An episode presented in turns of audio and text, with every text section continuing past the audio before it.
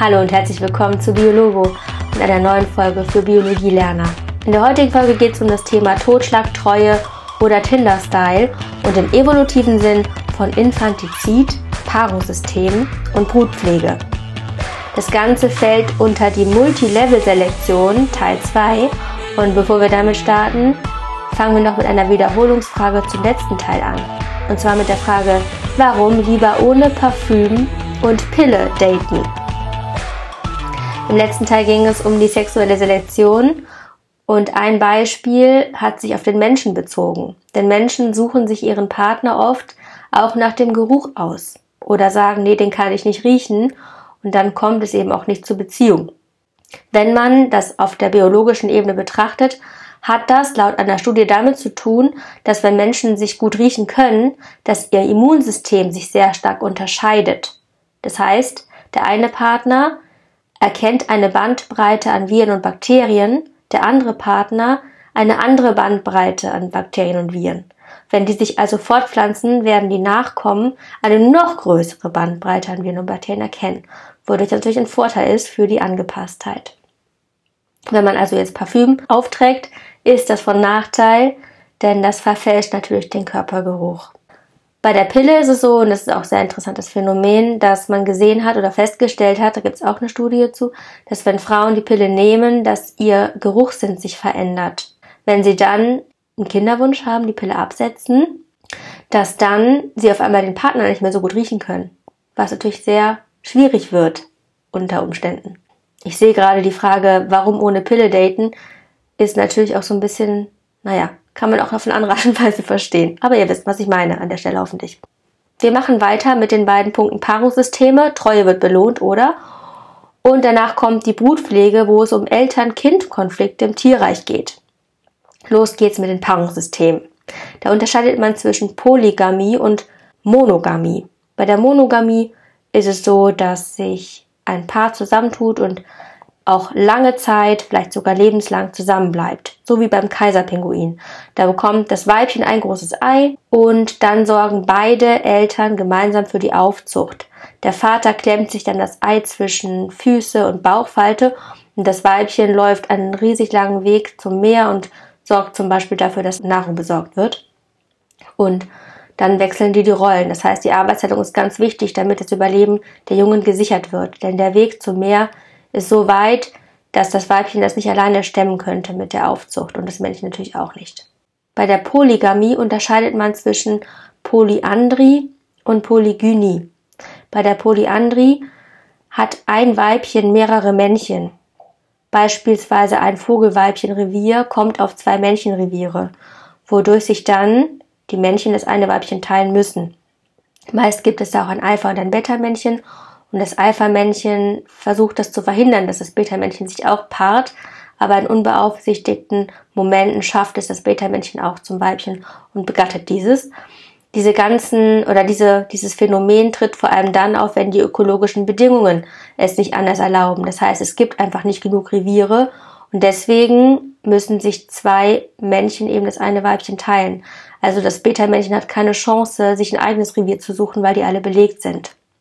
Bei der Polygynie ist es genau andersrum. Da kommt ein Männchenrevier auf zwei Vogelweibchenreviere. Also zwei Weibchen teilen sich ein Männchen.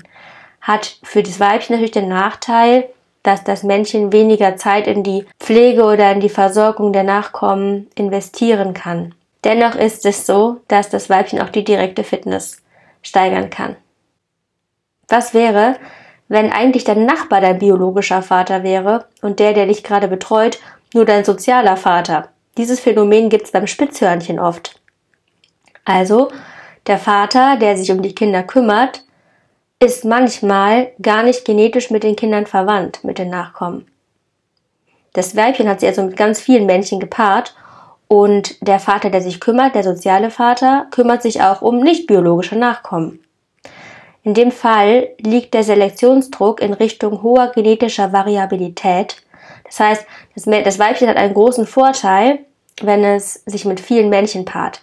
Denn das bedeutet, dass die Nachkommen eine hohe genetische Variabilität haben und dementsprechend auch die bessere Angepasstheit ermöglicht wird. Also das heißt, die Chance darauf, dass ein Nachkommen besser, dass die Nachkommen besser angepasst sind oder zumindest einige gut an die Umwelt angepasst sind, ist dadurch höher.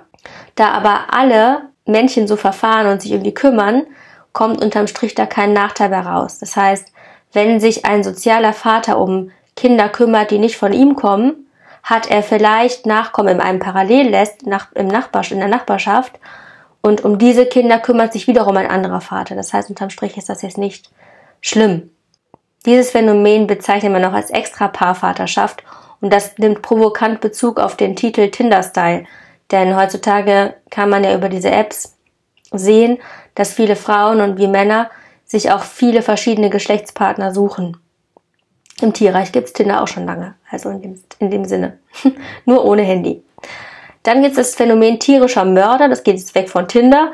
Und zwar ist das Phänomen schon beobachtet worden, dass zum Beispiel Löwen Jungtiere der eigenen Art töten. Nicht ihre eigenen Jungtiere, aber Jungtiere, die von einem Weibchen stammen, mit dem sie sich selber fortpflanzen wollen. Also meistens ist es so, dass zum Beispiel ein Alpha-Löwe das Rudel übernimmt und damit es schnell, damit das Männchen schnell seine Gene weitergeben kann und selber seine direkte Fitness erhöhen kann, tötet es die Jungtiere des Weibchens, weil dieses Weibchen erst dann wieder fruchtbar ist, wenn es diese Jungtiere nicht mehr säugt. Das, das Weibchen wird dadurch auch beeinträchtigt, aber da das noch nicht so viel Zeit für die Aufzucht ähm, investiert hat, steigert es meistens auch seine eigene Fitness und die des Männchens wird sowieso gesteigert. Zum Thema Brutpflege hier gibt es sogenannte Eltern-Kind-Konflikte, auch im Tierreich und Geschwisterkonflikte. Bevor wir da einsteigen, zwei Phänomene, und zwar das der R-Selektion, mit einem kleinen R geschrieben, und der sogenannten K-Selektion mit einem großen K. Die R-Selektion betrifft R-Strategen, wie zum Beispiel das Kaninchen. Ihr erinnert euch vielleicht an die Ökologie.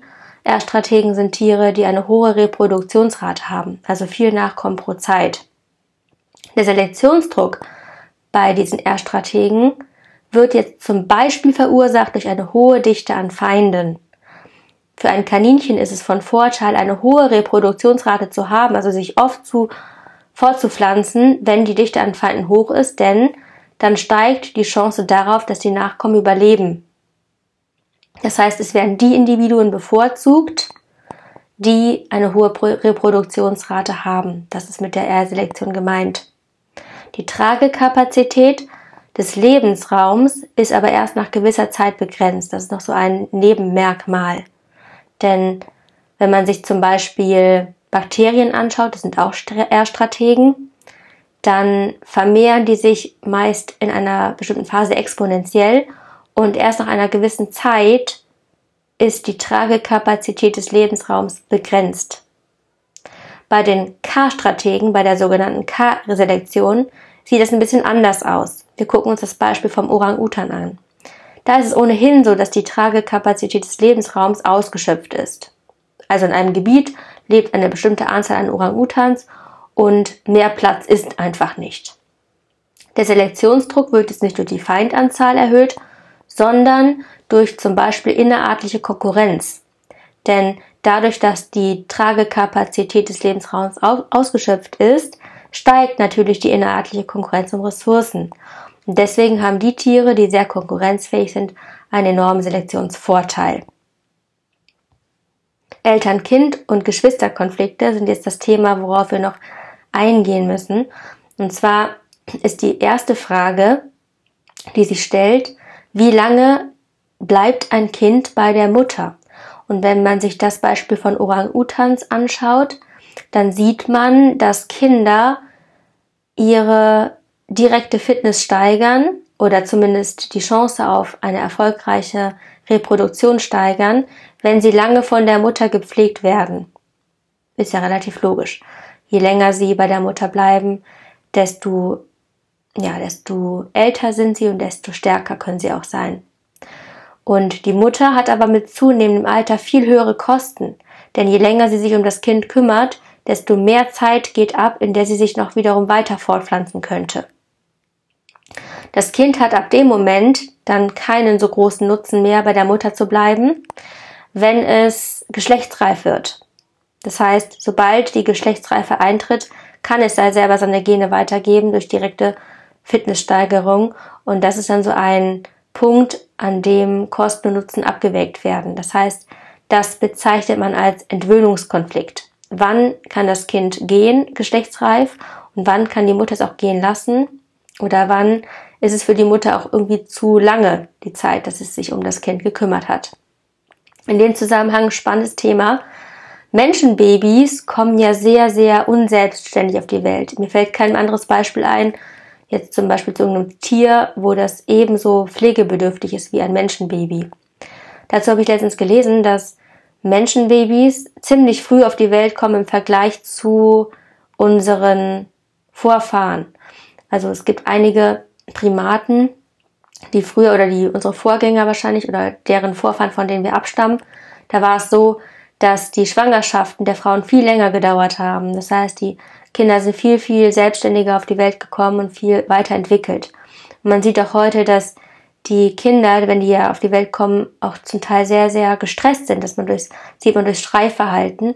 Und das muss kompensiert werden oder dem muss begegnet werden durch körperliche Nähe.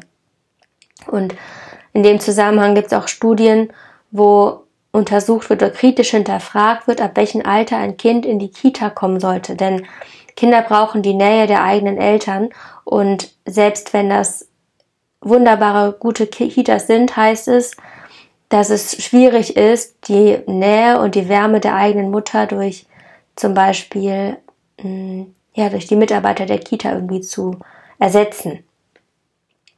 Bei dem sogenannten Geschwisterkonflikt, das ist der letzte Punkt auf der Agenda, äh, geht es darum, inwiefern es sinnvoll ist, jetzt unter evolutiven Gesichtspunkt, dass Tiere ihre Geschwister töten.